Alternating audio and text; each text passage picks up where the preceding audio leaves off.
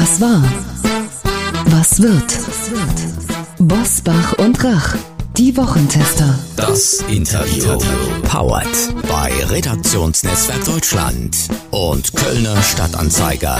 Und hier sind die Wochentester. Wolfgang Bosbach und Christian Rach. Hallo und herzlich willkommen, Christian Rach hier aus Hamburg. Ein fröhliches Hallo auch von Wolfgang Bosbach aus Bergisch Gladbach. Sie hören eine Interviewfolge der Wochentester mit dem Vorsitzenden des Expertenbeirats im Bundeswirtschaftsministerium zum Thema Rente, Professor Klaus Schmidt. Müssen wir wirklich bald bis 68 arbeiten? Seine Antwort jetzt. Heute zu Gast bei den Wochentestern. Der Vorsitzende des Wissenschaftlichen Beirats im Bundeswirtschaftsministerium erklärt den Wochentestern, warum die Rente alles andere als sicher ist. Rentenschock für Millionen Arbeitnehmer. Sie müssen sich darauf einstellen, erst mit 68 Jahren in den Ruhestand gehen zu können. In einem Gutachten schlagen Berater der Bundesregierung Alarm ohne eine Anhebung des Renteneintrittsalters über 67 Jahre hinaus steht die Rentenkasse vor der Pleite. Es drohten schockartige steigende Finanzierungsprobleme ab 2025. Es folgte, wie erwartet, ein klares Dementi aus weiten Teilen der Politik im Sinne von weder gewollt noch geplant. Doch wir wollen das genauer wissen und sprechen mit dem Mann, der federführend für diese Warnung ist. Er ist Vorsitzender des Wissenschaftlichen Beirats des Bundeswirtschaftsministeriums und Professor für Ökonomie an der LMU in München. Herzlich willkommen bei den Wochentestern, Professor Klaus Schmidt. Ja, guten Morgen, Herr Bosbach. Herr Schmidt, nachdem Sie Ihr Gutachten vorgelegt haben, hat äh, Finanzminister Olaf Scholz über falsche Berechnungen und sogenannte, das ist ein Zitat, Experten gelästert, denn es sei doch bisher alles gut gegangen. Auch das ist ein Zitat. Auch der Wirtschaftsminister Peter Altmaier hat sich klar positioniert. Die Rente mit 68 sei weder gewollt noch geplant. Was haben Sie denn über diese Reaktionen gedacht? Naja, das habe ich eigentlich relativ gelassen aufgenommen. Ich denke, es ist Wahlkampf und äh, es war nicht zu erwarten, dass jetzt die Politik ähm, auf unseren Vorschlag aufspringen würde und sagen würde, ja genau das wollen wir jetzt im Wahlkampf diskutieren und im Wahlkampf jetzt machen. Insofern fand ich es nicht überraschend. Trotzdem fand ich es sehr wichtig, dass wir diesen Vorstoß gemacht haben, weil wenn in der nächsten Legislaturperiode was passieren soll, dann muss das in den Koalitionsvertrag und dafür müssen die Weichen jetzt gestellt werden. Darf ich noch kurz nachfragen einmal? Äh, wenn Sie dieses Gutachten, und Sie arbeiten ja da intensiv und auch wissenschaftlich basiert natürlich, ist dann die Veröffentlichung, der Zeitpunkt der Veröffentlichung, ist das nicht dann mit dem Ministerium abgesprochen? Weil Sie sagen, es ist ja Wahlkampf. Haben die nicht gebeten, Mensch, ja. mach doch das lieber nach dem Wahlkampf? Also da ist es ganz wichtig zu sehen, dass der Beirat völlig unabhängig ist. Der Beirat ist ein äh, unabhängiges Beratungsgremium des Wirtschaftsministeriums. Wir werden nicht vom Wirtschaftsminister ausgewählt, sondern der Beirat rekrutiert sich selbst und wir wählen auch unsere Themen selber aus, sind also insofern ein wirklich völlig unabhängiger Beirat und die, das Ministerium hat noch nie in der Vergangenheit versucht, in irgendeiner Form auf die Themen oder auch auf den Veröffentlichungszeitpunkt des Gutachtens Einfluss zu nehmen. Lassen Sie uns Ihren Rat oder Ihre Erkenntnisse ein bisschen besser verstehen. Was sind so die entscheidenden Gründe für Ihre Idee für eine längere Lebensarbeitszeit bis zum Eintritt in die Rente? Naja, der wesentliche Punkt ist, dass es ab 2025 äh, zu einer massiven Verschärfung der Finanzierungsprobleme in der Rentenversicherung kommen wird. Das ist nochmal ähm, noch schlimmer geworden durch die Corona-Krise. Da kann ich nachher noch ein paar Worte zu sagen. Und das führt dazu, dass wir jetzt eben überlegen müssen, wie die nächste Rentenreform aussehen soll. Und eine ganz wichtige Überlegung dabei ist, dass wir eben immer älter werden. Das ist ja eine sehr gute Nachricht. Wir freuen uns, dass die Lebenserwartung steigt, dass die Leute auch in Gesundheit länger leben können. Aber das bedeutet auch, dass eben die Lebensarbeitszeit in Zukunft an die ähm, Lebenserwartung gekoppelt werden muss. Wir können nicht immer länger leben und sagen, das sollen unsere Kinder bezahlen, sondern wir müssen dann auch länger arbeiten. Lebensarbeitszeit, das sind ja so Begriffe, wo man sagt, okay, Eintritt und dann das Ende der Arbeit. Und wenn man mal zurückdenkt, vor 35 Jahren hat der verstorbene Sozialminister Norbert Blüm, also 86, auf Plakaten geworben, denn eins ist sicher, die Rente. Was hat sich denn jetzt in den letzten 35 vergangenen Jahren geändert, dass man zu diesem Schluss jetzt kommen muss, was Sie im Beirat äh, da erarbeitet haben? Naja, es haben sich zwei Sachen entwickelt. Das eine ist, dass die Lebenserwartung in dieser Zeit äh, nochmal deutlich gestiegen ist. Also 1990 war die durchschnittliche Zeit, die die Menschen in der Rente verbracht haben, 15 Jahre. Jetzt sind es etwa 20 Jahre. Also wir haben fünf Jahre länger, die wir in der Rente verbringen. Die zweite wesentliche Entwicklung ist, dass jetzt die Babyboomer-Generation, also die geburtenstarken Jahrgänge, die in den, ähm, in den späten 50er und frühen 60er Jahren geboren wurden, dass die jetzt das Ende ihrer Arbeitszeit erreichen und in die Rente eintreten. Diese Babyboomer-Generation war in den letzten 20 Jahren sehr positiv für die Rente, weil es da starke Jahrgänge gab, die in die Rente eingezahlt haben. Jetzt treten diese Jahrgänge in die Rente ein und müssen finanziert werden von ihren Kindern, aber sie haben viel weniger Kinder bekommen als ihre eigenen Eltern. Ja, die Geburtenrate in Deutschland ist ja seit Mitte der 70er Jahre sehr niedrig, bei ungefähr 1,4, 1,5 Kindern pro Frau.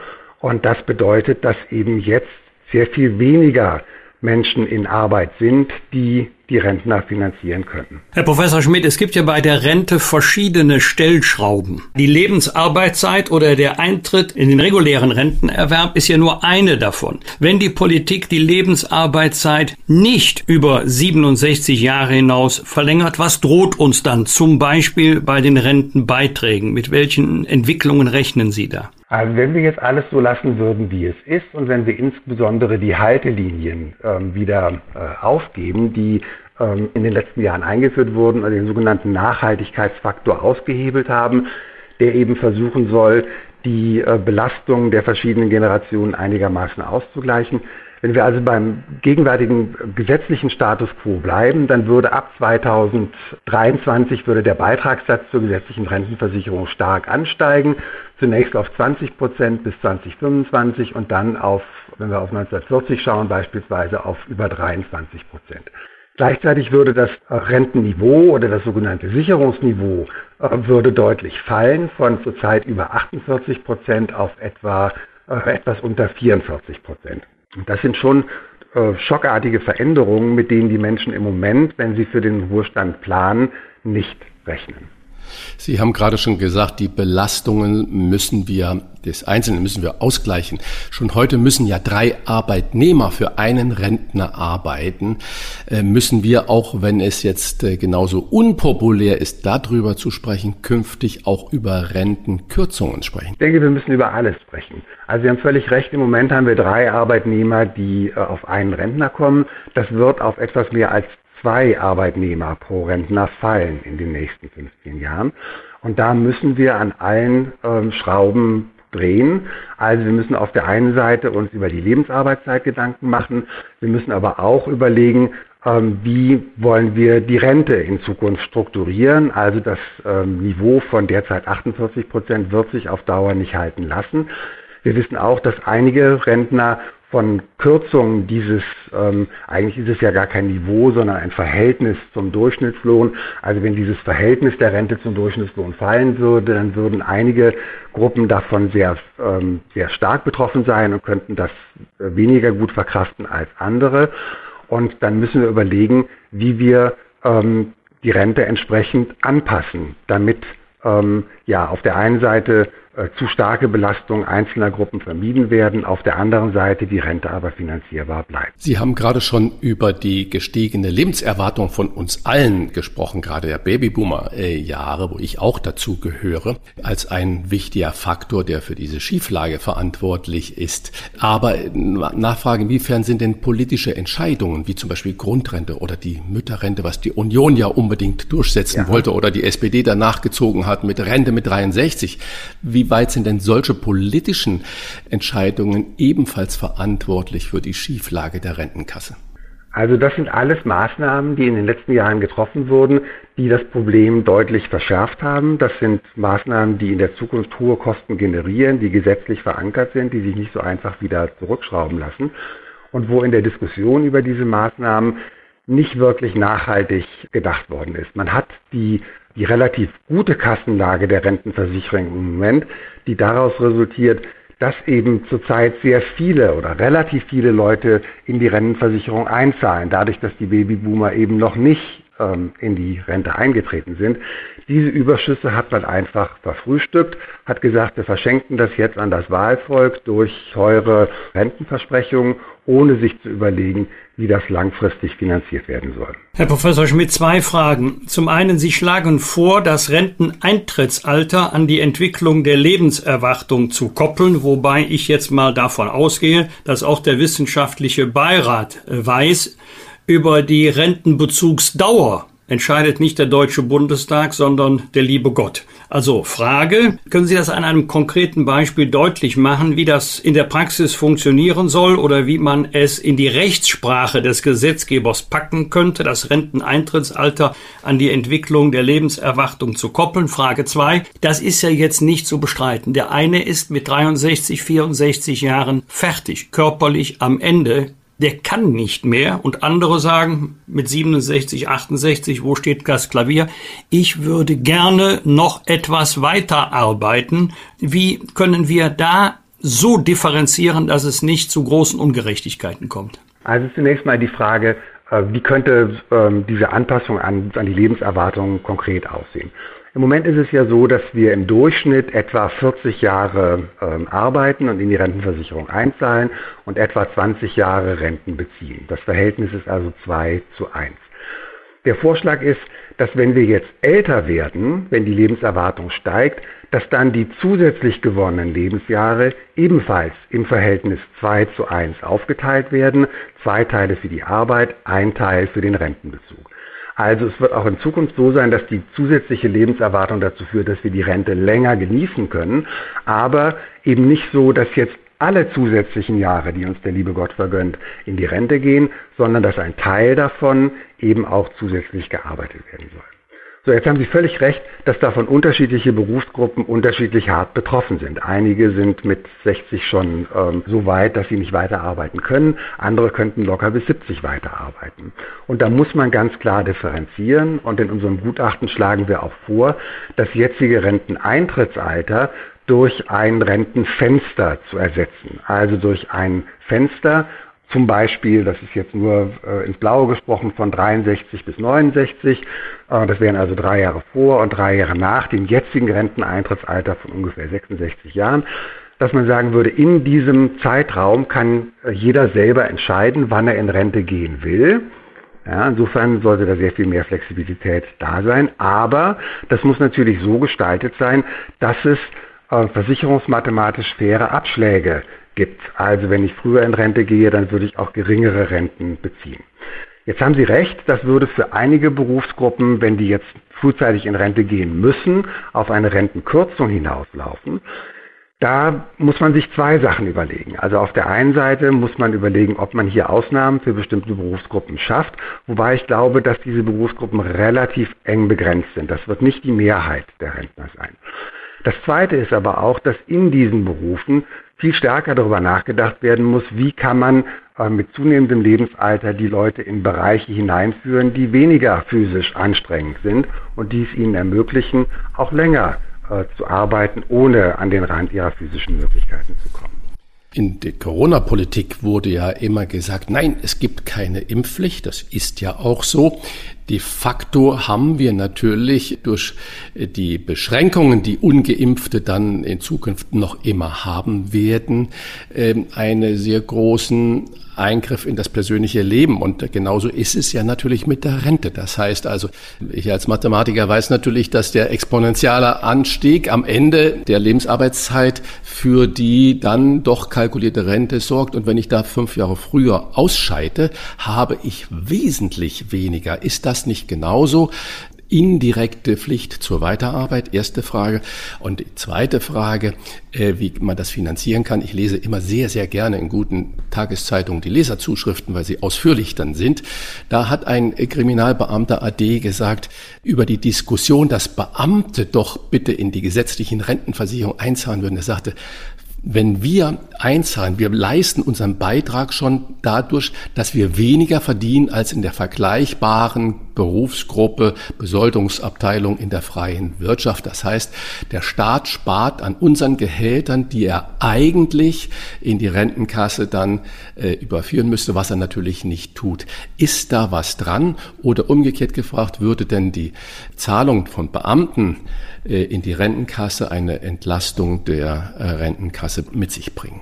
Ja, Herr Rach, also zwei Fragen. Zu der ersten Frage ähm, gebe ich Ihnen in gewisser Weise recht. Ja, ähm, äh, es gibt eine gewisse Verpflichtung dazu, länger zu arbeiten, die einfach daraus resultiert, dass wir älter werden und wir nicht einfach sagen können, wir bürden diese, äh, also das ist ja an sich eine gute Nachricht, dass wir älter werden, aber wir würden jetzt die Kosten, die damit verbunden sind, vollständig unseren Kindern auf. Das geht nicht und deswegen müssen wir alle tendenziell mehr arbeiten und wenn wir das nicht wollen, wenn wir sagen, ich will aber unbedingt früher äh, raus, manche Leute haben ja auch privat vorher vorgesorgt und wollen deswegen früher in den in den Ruhestand, dann sollen sie Flexibilität haben, aber ähm, sie müssen natürlich auch die finanziellen Konsequenzen davon tragen.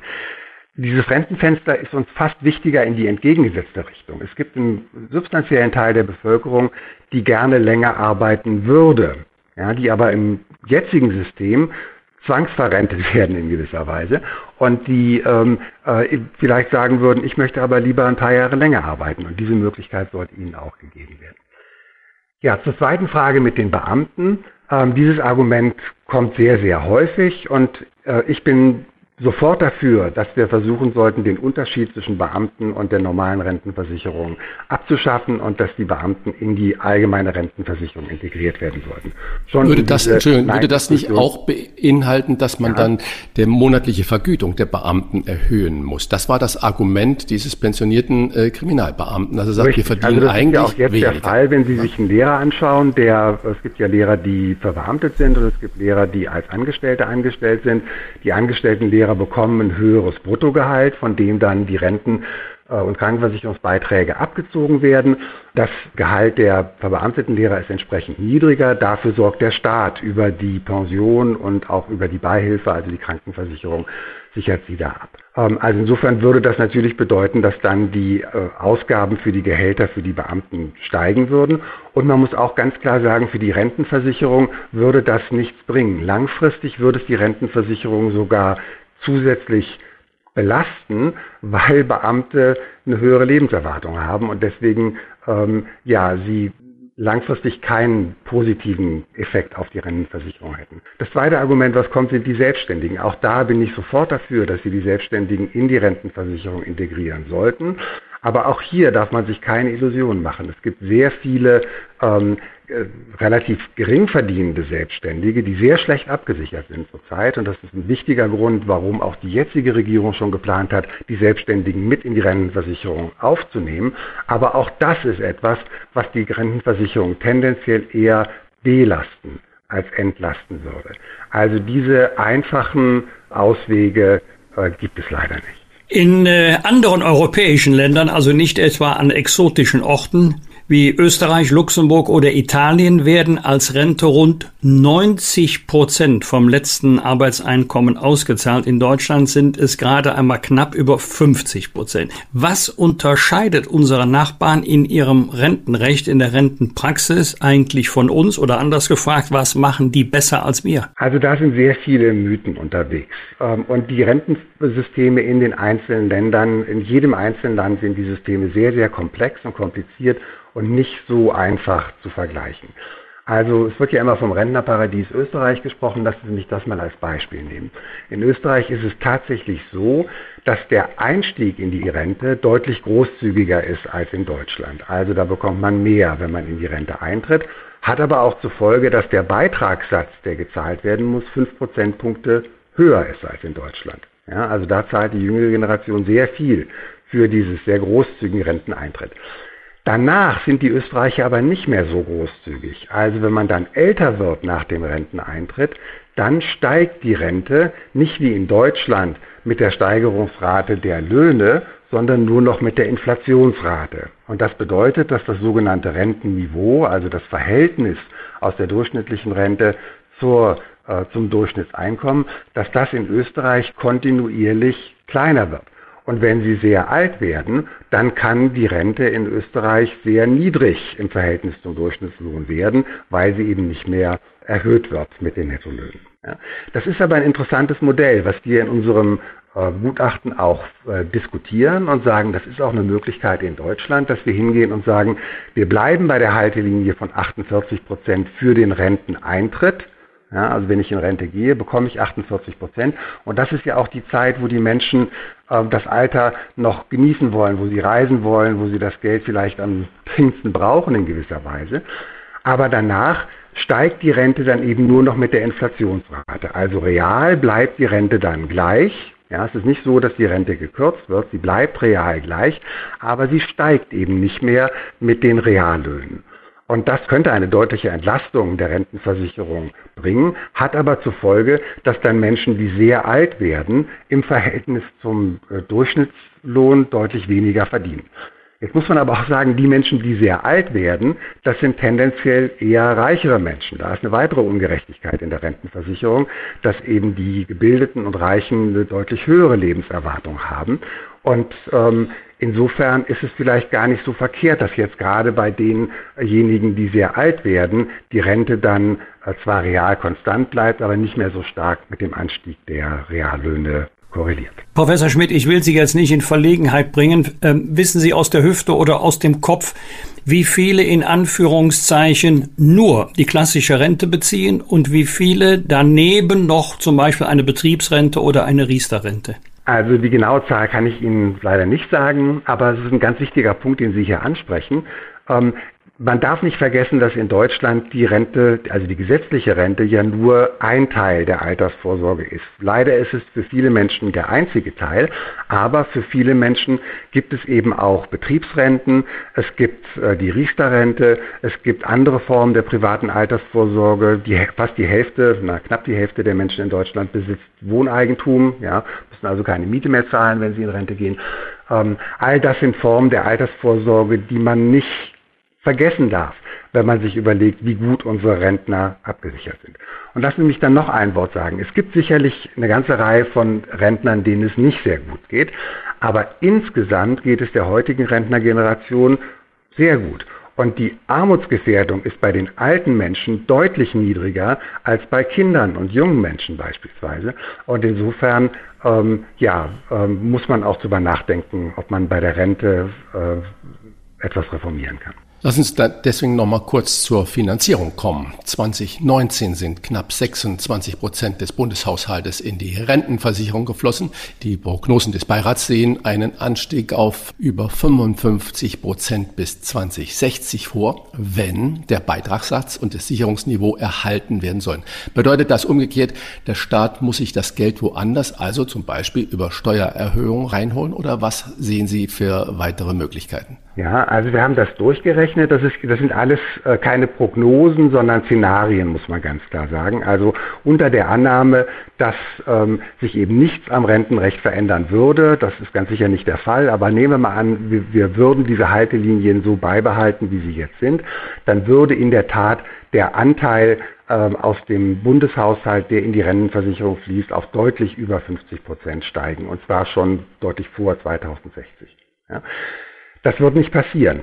Ähm, und wir haben auch nachgerechnet, was für Steuererhöhungen notwendig wären, um das zu finanzieren. Also angenommen, der Staat wäre jetzt völlig rücksichtslos gegenüber der jungen Generation und würde sagen, das Einzige, was uns interessiert, ist, dass wir äh, diese Haltelinien äh, durchhalten, dann würde das so massive Steuererhöhungen erfordern, dass ähm, das gar nicht aufgebracht werden könnte. Also es kommt ein bisschen darauf an, äh, wie man das genau rechnet, aber der Staat käme hier an die Grenze äh, dessen, was er über Steuern äh, abschöpfen kann, selbst wenn er die Bevölkerung schröpfen wollte, so weit es geht, äh, wäre das kaum noch zu finanzieren. Also insofern, dahin wird es nicht kommen. Die Frage ist jetzt nur, fangen wir jetzt schon an, drüber nachzudenken, wie wir diesen Schock auffangen, oder warten wir, bis wir gegen die Wand gefahren sind und dann das böse Erwachen kommt? Nun stecken wir seit mehr als einem Jahr in der Pandemie. Sie haben es vorhin selber in einem äh, kurzen Halbsatz angedeutet. Viele Jobs sind nicht sicher. Die Wirtschaft muss erst wieder zur alter Stärke zurückfinden. Ist das nicht der falsche Zeitpunkt für höhere Rentenbeiträge, also für eine Belastung von Arbeitnehmern und Unternehmen? Naja, jetzt muss man sehen, dass die Corona-Krise ein etwas perversen Effekt hatte auf die Rentenversicherung. Und das liegt an dem sogenannten Nachholfaktor. Also man muss sagen, das deutsche Rentenrecht ist extrem kompliziert und ich habe selbst eine ganze Weile gebraucht, um zu verstehen, wie das funktioniert. Aber dieser Nachholfaktor, der ist eingeführt worden, um, wenn nach einer Krise, wie beispielsweise der Finanzkrise, ähm, die Nettolöhne fallen, dass dann die Renten nicht ebenfalls fallen, sondern dass sie zunächst mal konstant bleiben dass danach, wenn die Löhne aber wieder steigen, die Renten nicht gleich mitsteigen, sondern sie zunächst mal konstant gehalten werden, bis die Löhne wieder aufgeholt haben und erst dann die Renten mit den Löhnen wieder steigen. So, was jetzt Herr Heil gemacht hat, ist, dass er diesen Nachholfaktor ausgesetzt hat. Das ist praktisch unbemerkt geblieben in der Öffentlichkeit. Und das bedeutet, dass also jetzt die Renten nicht fallen, aber sobald die Löhne steigen werden, werden die Renten auch wieder steigen. Und die Löhne werden jetzt nach Ende der Krise deutlich steigen. Und das wird, wird zur Folge haben, dass auch die Renten, die jetzt nicht gefallen sind während der Krise, dass die deutlich steigen werden. Und dadurch wird dauerhaft der ähm, das Rentenniveau um etwa ein Prozent höher liegen, als das sonst der Fall gewesen wäre. Also ich betone dauerhaft, nicht nur für ein oder zwei Jahre, sondern für die nächsten zehn oder zwanzig Jahre. Und gleichzeitig wird sich der Beitragssatz, um das zu finanzieren, entsprechend erhöhen müssen. Ja, das ist ein völlig perverser Effekt, der bedeutet, dass die Rentner profitieren von der äh, Corona-Krise, also jetzt finanziell profitieren, während die Arbeitnehmer äh, deutlich stärker belastet werden. Und das Erste, was die Politik jetzt machen sollte, ist diesen Nachholfaktor sofort wieder einzuführen, um ähm, diese Entwicklung zu verhindern. Der Nachholfaktor und die Bundestagswahl, die kollidieren vermutlich äh, sehr äh, heftig. Äh, es liegen ja jetzt schon einige Wahlprogramme der Parteien auf dem Tisch. Haben Sie dort irgendwelche Ideen aus dem Beirat gefunden? Und zweite Frage, wie ernst ist, wird da Ihr Rat genommen? Und äh, daraus resultierend, wenn denn irgendwas ernst genommen wird, glauben Sie, dass die Politiker nach der Bundestagswahl offener für das Thema Renten sind? Sie haben das ja gerade eindrücklich ja. auch geschildert, was da jetzt passieren wird in der Zukunft. Dass diese Vorschläge sehr ernst genommen werden, ist gar keine Frage. Also wir haben dieses Gutachten ja sehr intensiv mit dem Ministerium diskutiert. Ähm, die äh, entsprechenden Fachbeamten sind sich der Problematik vollständig bewusst. Auch Herr Altmaier ist sich der Problematik bewusst. Äh, auch Herr Scholz ist sich dieser Problematik bewusst. Aber es ist natürlich ein heißes Eisen, was in der jetzigen Wahlkampfzeit niemand anpacken will. Auf der anderen, und es weiß ja auch niemand, wie wird die Koalition jetzt aussehen nach der Wahl. Ja, also wer wird uns dann regieren. Aber ich bin sehr zuversichtlich, dass nach der Wahl ganz gleich, welche Koalition dann zustande kommt, den Politikern bewusst sein wird, wir müssen hier äh, aktiv werden, wir müssen dieses Problem jetzt in Angriff nehmen. Und da reicht, wird es nicht reichen, einfach nur wieder eine Kommission einzusetzen, wie das beim letzten Mal gemacht wurde, sondern da wird man Flöcke einschlagen müssen und sagen müssen, ja, wir müssen das und das erreichen in dieser äh, Legislaturperiode. Und ein großer Vorteil, wenn man jetzt hinginge und sagen würde, wir einigen uns auf so eine Regel. Zwei Drittel der Zeit soll gearbeitet werden, ein Drittel darf die Rente genossen werden. Ja, wir einigen uns auf diese 2 zu 1 Regel. Dann könnte man dieses Thema dauerhaft aus der politischen Diskussion rausnehmen, weil damit das eine große Problem, dem wir gegenüberstehen, nämlich die Verlängerung der Lebenszeit, dieses Problem wäre damit dauerhaft gelöst und wir müssten uns damit nicht in jedem Wahlkampf erneut herumschlagen. Die Rente steckt in der Sackgasse und 2025 könnten die Finanzierungsprobleme schockartig ansteigen.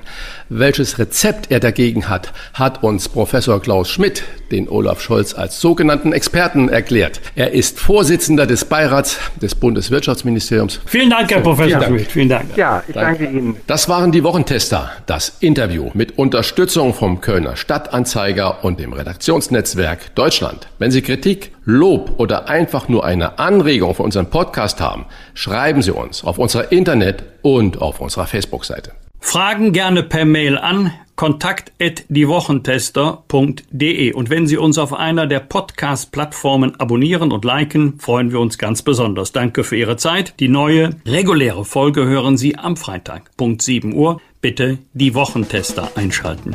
Was war? Was wird? Wolfgang Bosbach und Christian Rach sind die Wochentester. Ein maßgenau Podcast. Powered bei Redaktionsnetzwerk Deutschland und Kölner Stadtanzeiger.